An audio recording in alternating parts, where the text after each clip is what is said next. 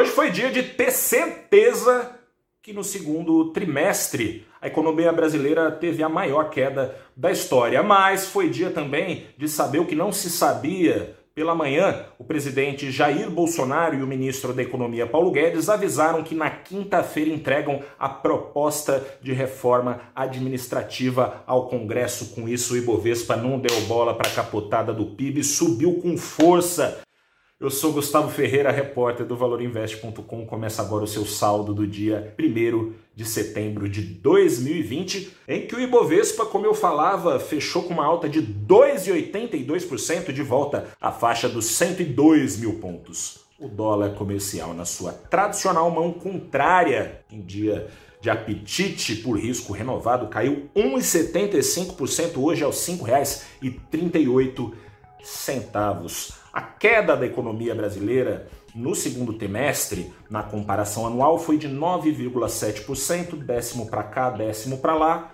Veio tudo mais ou menos dentro do esperado pelo Ministério da Economia, que vinha falando de um recuo entre 8% e 10%, e veio perto também da média das apostas dos analistas aqui do Brasil. Com isso, e depois, logo depois, um anúncio que veio. Para acalmar os corações dos investidores temerosos pela possibilidade de Paulo Guedes tomar o mesmo caminho dos cinco secretários que debandaram. Desde julho, apareceu então o presidente do lado do ministro, ao lado de lideranças partidárias, para avisar sobre a reforma administrativa que, segundo ele, vai ser entregue na quinta-feira. Uma reforma que, em linhas gerais, busca reformar carreiras do funcionalismo público, uma reforma que tende a encontrar dificuldades para ser aprovada, com foco em reduzir o peso dos gastos com servidores sobre os ombros do governo. É uma reforma desejada pelo mercado e prometida desde a campanha, vinha sendo deixada de lado aí pelo governo, não vai dar valsa dos dias, né? Enfim, veio uma pandemia que também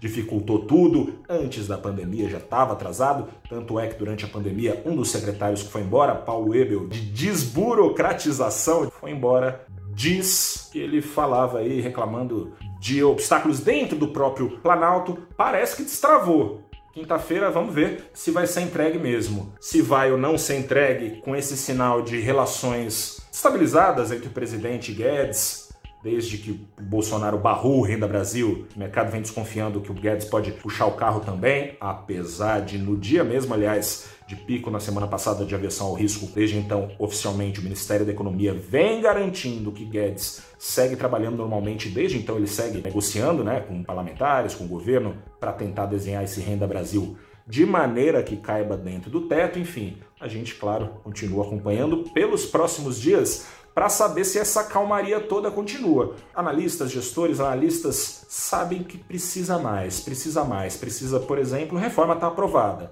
É difícil aprovar a reforma administrativa, a tributária acabou de ser entregue agora pelo governo a proposta. É difícil de ser aprovada também, muito antes já vinha em discussão no Congresso. O Congresso tem ali mais ou menos uma reforma pronta, né, que unifica impostos, o governo tenta também colocar algumas coisas de nova CPMF, o que traz turbulências, enfim. A gente sabe que não tem jogo ganho, essas reformas precisam andar, de acordo com economistas, analistas e gestores, para trazer crescimento sustentado para o Brasil. O que, que significa isso? Para não ter aquele voo de galinha que a gente está acostumado, cresce 1, 2, 3%, cai, cresce.